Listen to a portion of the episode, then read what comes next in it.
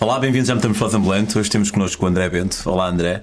Olá, Pedro. O André vai falar-nos de uma experiência de 90 dias num bacalhoeiro em direção à Terra Nova, no Canadá. Fiquem por aí, vão curtir.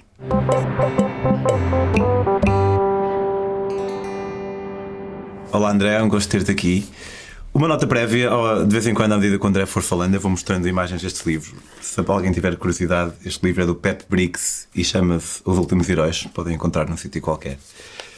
Tu, já tivemos aqui algum pessoal que veio falar sobre experiências de embarques e navios e iates e coisas assim, mas por acaso este tipo de, de experiência é do primeiro. E aqui há tempos eu conheci o, o, um senhor de uma família de uma marca de bacalhau português, digamos. E levantou-se assim um bocado essa hipótese de abrir numa experiência dessas e acabou por nunca acontecer, mas isto para dizer que é algo que me, me suscita-me alguma curiosidade. Mas ao mesmo tempo é algo que geralmente é um pescador que vai fazer, não é assim um, um man qualquer como eu ou como tu, acho eu. Certo. O que é que te levou a, a fazer isto? Em que fase da tua vida é que estavas? Como é que encontraste esta oportunidade?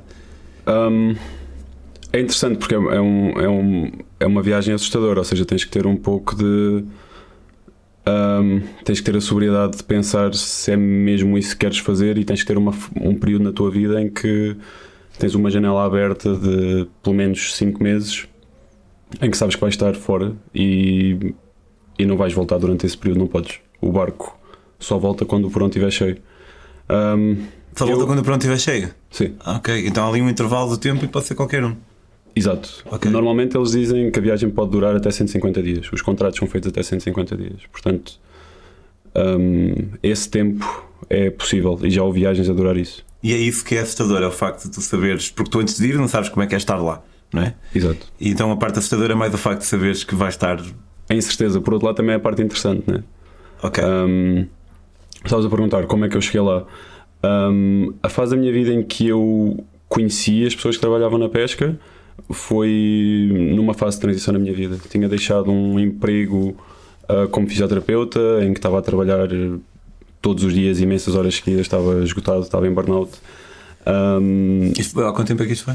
Isto foi em 2018. Estive a trabalhar uh, durante um ano neste registro, em que trabalhava segundas, uh, domingo, praticamente todos os dias. Trabalhava numa clínica e trabalhava num clube. Um, cheguei à conclusão de que precisava de, de parar, não ia, não ia aguentar aquele ritmo durante muito tempo, queria fazer algo completamente diferente. Uh, num desses, a, a seguir a, a, ter deixado esses trabalhos, comecei a. Um, fui visitar uns amigos meus em Aveiro, que é algo que eu costumo fazer quando tenho algum tempo de férias, em algum período de transição, quando preciso parar um bocadinho e pensar no que é que vou fazer a seguir. E nesse período em Aveiro conheci um amigo meu um, chamado Bruno, Bruno Dias, que é piloto, tirou o curso de, de, pilotagem na Escola Náutica e que pela primeira vez na minha vida me falou nos navios de pesca longínquo. Eu a minha ignorância, não sabia que também se usava piloto para quem vai ao leme de um barco. Eu também não sabia. Não é tipo o capitão ou algo assim, ou é diferente? O capitão também é um piloto, ou seja, o capitão é o primeiro piloto e o imediato é o segundo piloto e ainda há um terceiro piloto. Um navio de pesca como o que eu fui tem três pilotos. Ok. Um, e o Bruno, na altura, era imediato de um navio. Um, e, e, contou uma história incrível do que são as pessoas que há 500 anos, os portugueses têm essa tradição há 500 anos de ir pescar para a Terra Nova. O bacalhau? Sim. Ou seja, tu tens um grupo de pessoas da Aveiro, da Torreira e da Mortosa, que são duas vilas pescatórias em Aveiro, e de Ilhavo, uma cidade também ao lado de Aveiro, uh, que fazem disto vida. Vão 90 dias para o mar, pescar, não fazem mais nada, trabalham noite e dia. Todos os dias. Todos os dias. Noite e dia, noite e dia como quem diz, não tem que dormir, mas. Sim, ou seja, sempre que são acordados. Por turnos, exatamente.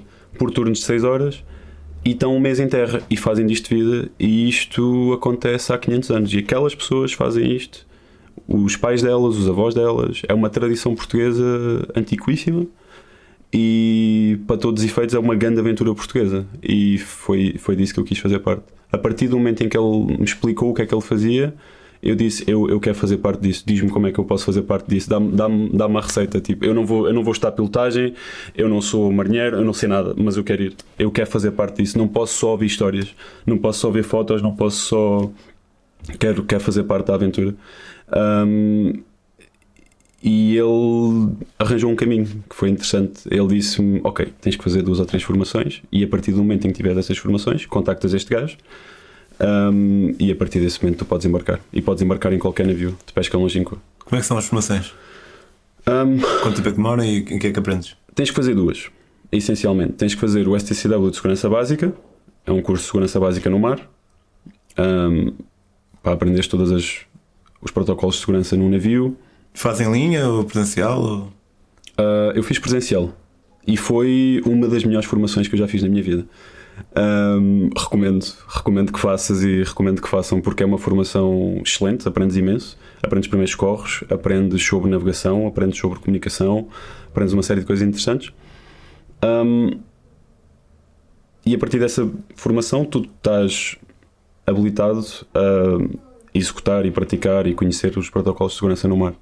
E depois, que era a questão que era mais importante, o que é que eu vou fazer para o barco? Porque eu não, eu não sei fazer nada, né? eu, não, eu, eu não sei o que é que eu vou para lá fazer. E ele falou-me que há um cargo, eu não sei se tu já viste o Seaspiracy, o documentário da Netflix. Já. E eles falam nos observadores de pesca. Isso não me lembro. Os observadores de pesca são as pessoas que estão nos barcos de pesca, nos navios de pesca neste caso, que fazem o registro de todas as espécies que tu pescas durante a viagem. Uh, para baterem certo com as cotas que estão estabelecidas, na zona onde os navios portugueses vão pescar. Os navios portugueses vão pescar em duas zonas, na Noruega e na NAFO. A NAFO é uma zona ao largo do mar do Canadá, na Terra Nova.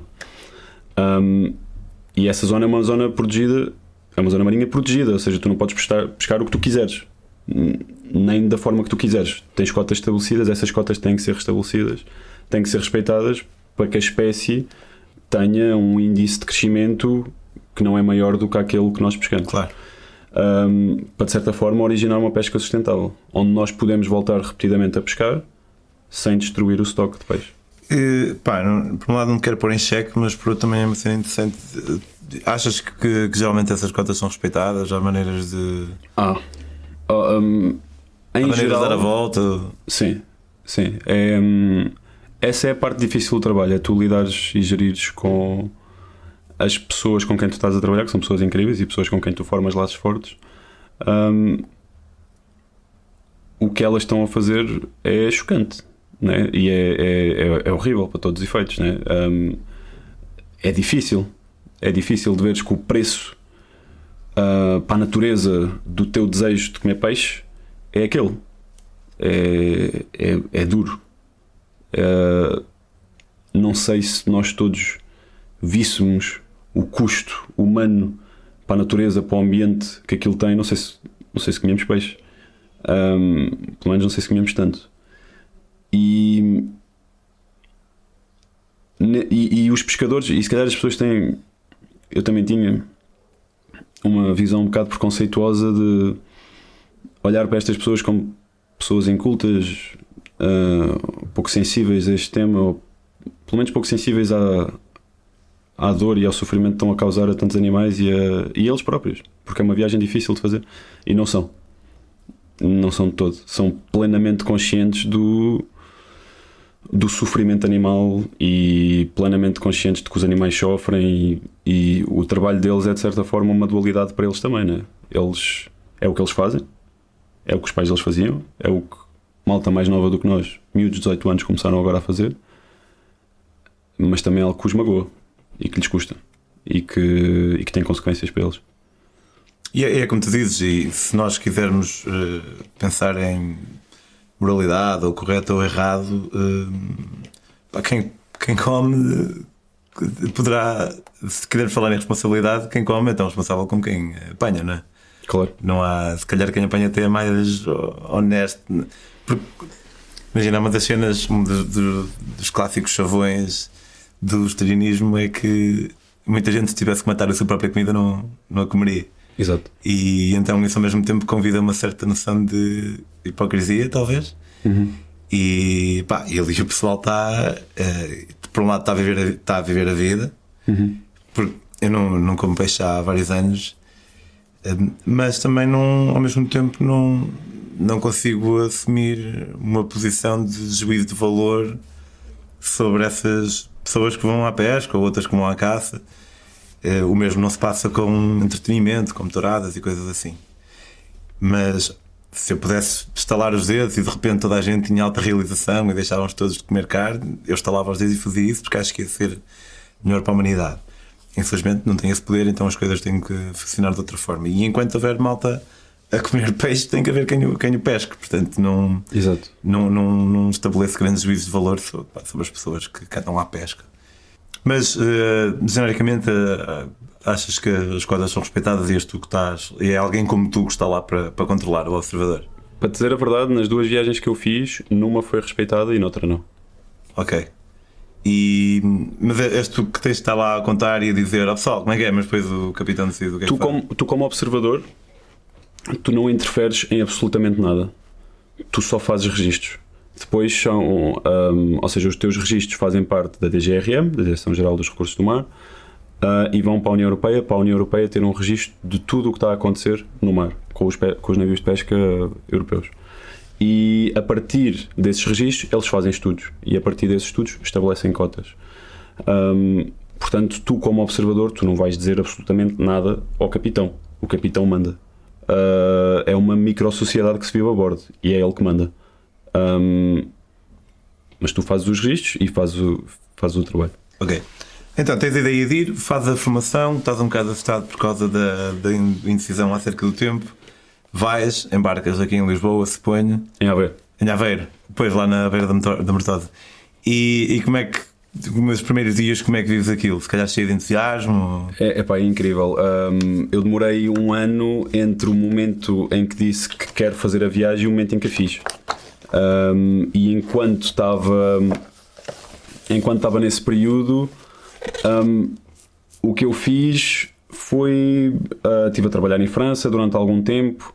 Não sabia exatamente qual é que era o período da minha vida O que é que fazias lá? Apanha de coisas? Não trabalhava como fisioterapeuta também. Ah, ok. A seguir a ter trabalhado em Portugal, trabalhei como, como fisioterapeuta na França também. Ahm, e ahm, surgiu uma janela de tempo, de mais ou menos 3 meses, em que eu pedi licença do hospital, eles deram uma licença e eu decidi fazer a viagem e acabei por embarcar por completa casualidade, porque há 10 navios de pesca longínqua em Portugal. Só há 10, o que, o que também acho incrível. Ah, acabei por embarcar com o meu amigo Bruno, que me tinha falado disto um ano antes, e fizemos a viagem juntos. E foi. E é fácil uma pessoa conseguir embarcar Sim, à, à procura? sim. Se tu quiseres embarcar, é possível. E ganha-se bem? Ganha-se bem, sim. Ok. Ganha-se bem. Tu, tu és pago ao dia e. E lá está, é uma forma de viajar, tens uma experiência incrível, uma experiência única, ímpar, e estares a ganhar dinheiro com isso. E foi também uma das coisas que me fez querer fazer a viagem. Como é que era um- o teu dia a dia típico? O meu dia a dia típico. Portanto, posso descrever os, do- os da malta do barco e o meu. Ahm, a maior parte das pessoas lá trabalha em turnos de 6 horas. O, o barco está sempre a trabalhar. Ou seja, há sempre alguém a pilotar o barco, há sempre alguém na cozinha, há sempre alguém na zona da pesca. Quantas pessoas são no total? Somos 35 no total. A viagem de Portugal, de Aveiro, do, do Cais, para a Terra Nova são 7 dias. Portanto, 7 dias só de navegação, em que eles estão a preparar as redes, estão a preparar os cabos, estão a testar tudo. Depois, o período de pesca dura à volta de 50 a 60 dias, em média, ou mais. Pode durar até 70, pode durar mais, pode durar 100, não é? Ahm, e depois a viagem de regresso durou de 7. Ahm, como é que nós trabalhamos, trabalhamos lá? O observador tem o horário livre. Eu posso escolher a que horas trabalho. Eu posso fazer o meu trabalho de observação e de registro à hora que eu quiser.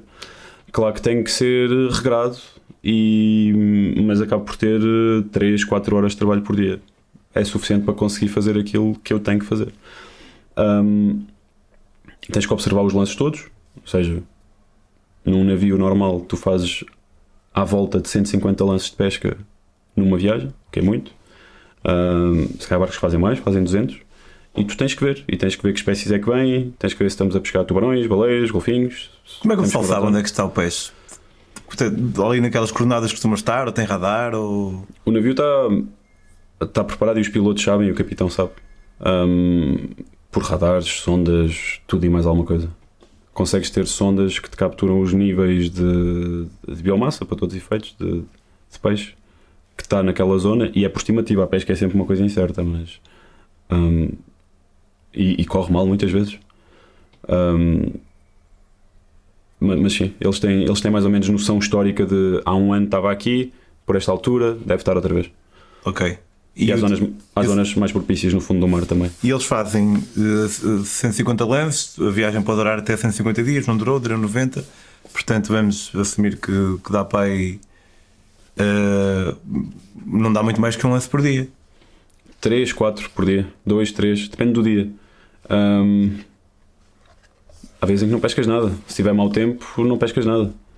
Uh, se tiver mau tempo, estás de capa. Não sei se já tiveste em algum navio que teve de capa, mas basicamente estás aproado às ondas à espera que o mau tempo passe. O que é que é aproado às ondas? Ou seja, a proa do navio está de frente para a onda, para não, para não receberes a onda de lado e virar o navio. Apanhaste tempestades muito grandes? Apanhei uma tempestade grande e é, é interessante. Tiveste medo? Nunca cheguei a ter medo, mas. Um, e, e, e, a experiência de estares numa tempestade é, é tão longa e é tão cansativa e uh, que, que, eu acho que o sentimento do medo nem se pôs. Um, mas eu tive numa tempestade de 3 dias, que durou 3 dias, em que não pescámos, estivemos em constante chuva, vento, não podíamos sair, não vimos o sol. Uh, e, e, estávamos a levar com, com ondas o tempo todo. Das camaradas e o navio lá ter certeza que o barco não. Imagina comes uma sopa ou tentar tomar banho com o navio a fazer isto. Bem, sempre, totalmente. Pronto. Isso não dá para um bocado um gajo ficar meio maluco? um, não, eu, lá está, essa é a coisa interessante. Eu acho que te mantém ainda mais chão. Acho que ali, mais do que em qualquer outro sítio, nunca me senti tão de mente sã estão com a mente apurada. Para já porque não tens estímulos nenhums. Tens telemóvel, tens televisão, tens internet, tens as pessoas que lá estão e tu unes estás as pessoas que lá estão. Um, é uma experiência tribal quase, pura, de entreajuda, de, de, uh, de partilha, de, de comunidade. Tu foste com algum preconceito acerca de como é um pescador e já falamos um bocado sobre isso, mas e eu, quando comecei a andar à boleia, eu senti que tinha um certo preconceito acerca dos caministas. E temos, acho eu, societalmente fazemos muitas piadas acerca deles, temos ideias são pessoas bem embrutecidas e tudo mais. E depois eu comecei a andar à boleia e percebi que, que não, tipo que obviamente há um que é mais pascácio, mas também em qualquer classe profissional há um que é mais pascácio. E, e percebi que, que não estava bem informada, informado acerca da pessoa que, que era tendencialmente um caminista, uma pessoa normal.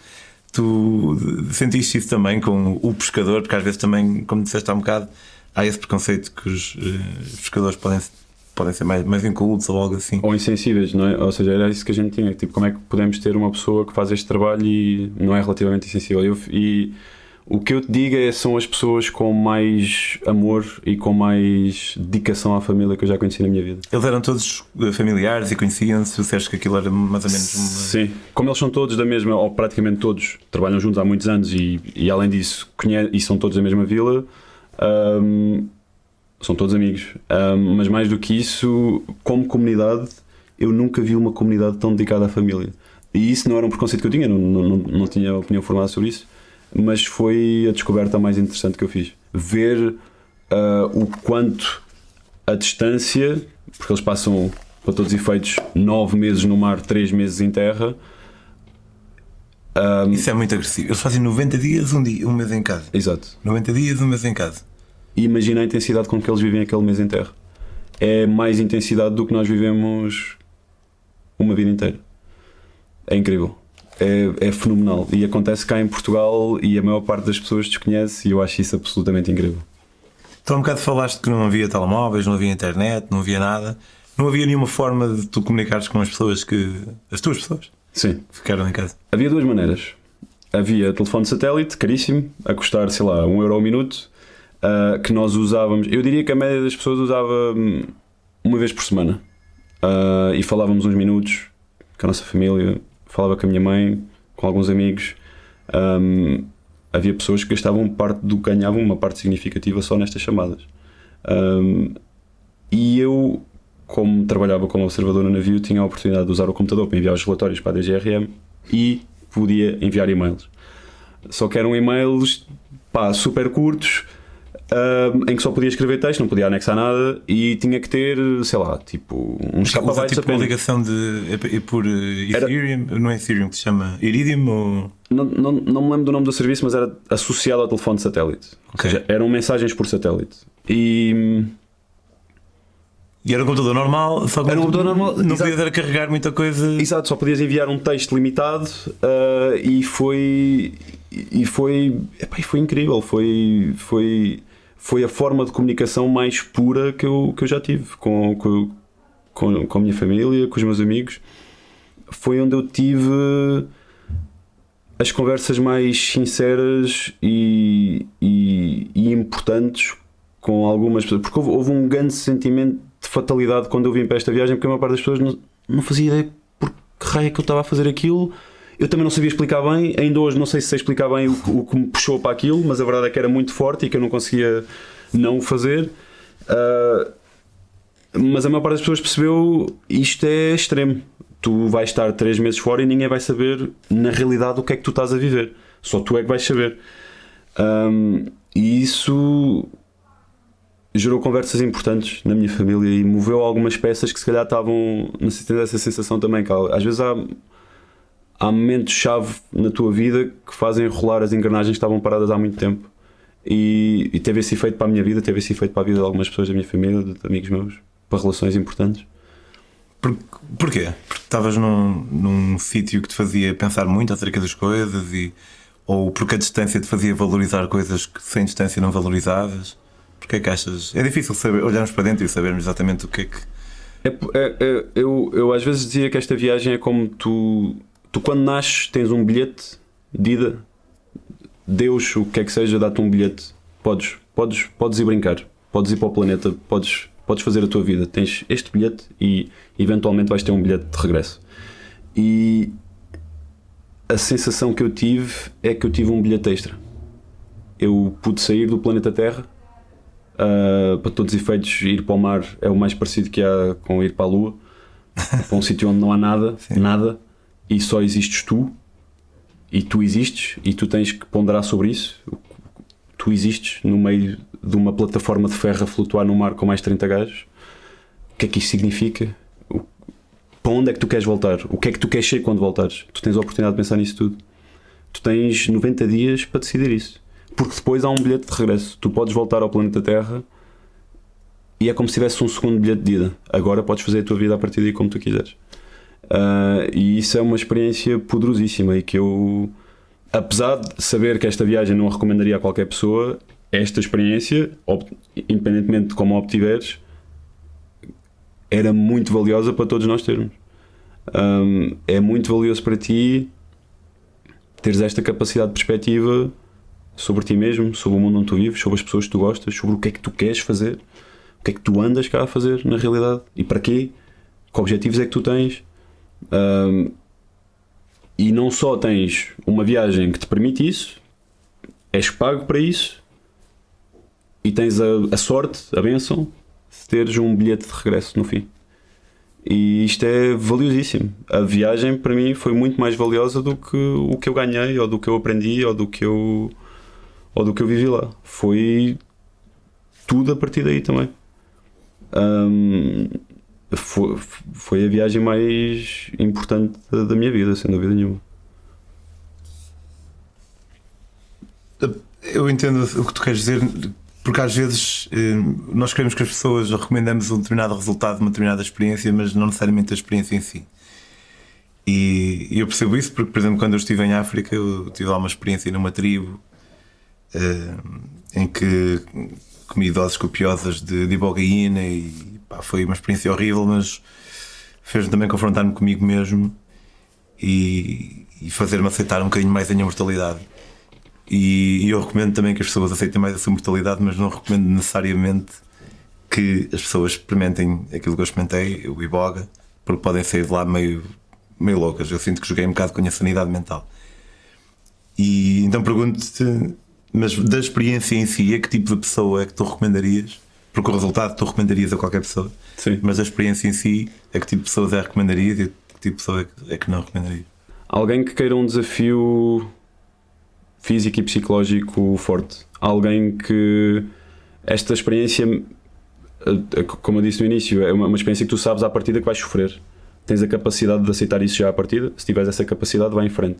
Mas eu acho que para qualquer experiência recompensadora, tu tens que sofrer. Tu tens que chegar ao fim hum, tendo passado por algo que tu não sabes bem se vais conseguir. E essa sensação é, é ou melhor, é, esse, é, esse é o estímulo necessário para o crescimento. Hum, a quem é que eu recomendaria? É, é difícil. Enquanto eu lá tive, o, o mais difícil é estar longe das pessoas que tu gostas. E na segunda viagem que eu fiz, ao sétimo dia, hum, morreu o meu avô. Hum, uma das pessoas mais importantes para mim e, e eu não tinha, eu não podia voltar. Portanto, tens que saber à partida que só voltas passado bastante tempo. O que é que isso, no que é que isso resulta? Resulta em algo que é mais importante para ti do que. Claro, gostava de ter estado lá para a minha família, gostava de ter estado lá para a minha mãe, mas não podes. Portanto, tens que ponderar isso também. Ah, tens que ponderar o que é que tu estás disposto a perder versus aquilo que tu estás disposto a ganhar. Só que o que tu estás, o que tu ganhas no fim é, é, é, é muito valioso. Claro que eu não sei, eu não te conseguia dizer se soubesses que isso ia acontecer, ias, pá, não, mas não sabes.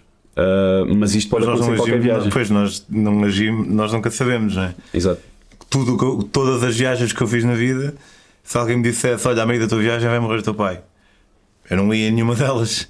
Uh, não só para estar cá quando ele morresse, mas também para estar com ele nos últimos tempos. Mas nós temos que uh, arriscar em muitas coisas que fazemos. Seguir. Olha, muito obrigado pela partilha, gostei muito.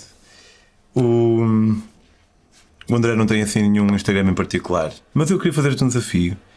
Se encontrares, pá, obviamente algo que não seja muito pessoal e o juiz disso serás tu, mas se encontrares algum de um- desses mails que tu enviaste a alguém eh, para, para partilhares connosco, acho que era capaz de ser interessante no, no comentário deste vídeo e depois eu afixo no topo. Se quiseres, e pá, obviamente tu serás tu o juiz do quão pessoal pode ser, mas acho que da mesma forma como a tua história, Não, acho que era interessante. acho, acho que era capaz de ser fixe. Tá bem. Pessoal, se gostaram desta história, nós temos muitas mais, temos mais, mais, mais, mais de 100. E para isto continuar, é importante que vocês façam algumas coisas. Uma delas é subscrever o canal, porque às vezes há mais, quase que há mais visualizações do que subscritores. Subscrevam o canal. Se querem apoiar a Metamorfose, podem fazê-lo a partir de 2 euros por mês. Podem fazê-lo em patreon.com/barra metamorfose ambulante. Uma forma mais indireta, mas igualmente bem-vinda, de apoiar a Metamorfose é comprar os meus livros. Eu tenho. Eu trouxe os livros desta vez, eles estão lá atrás, mas que se lixe. Tenho três livros: um de uma viagem de Portugal a Singapura por terra, um de uma viagem de Portugal à África do Sul de bicicleta e um de uma viagem de 10 mil km à boleia do Panamá ao México. Podem comprar os meus livros em daquiali.com ou seguir eh, as minhas outras N aventuras no Instagram em Pedro on the Road. André, muito obrigado Obrigado, Pedro. e até para a semana e até à próxima.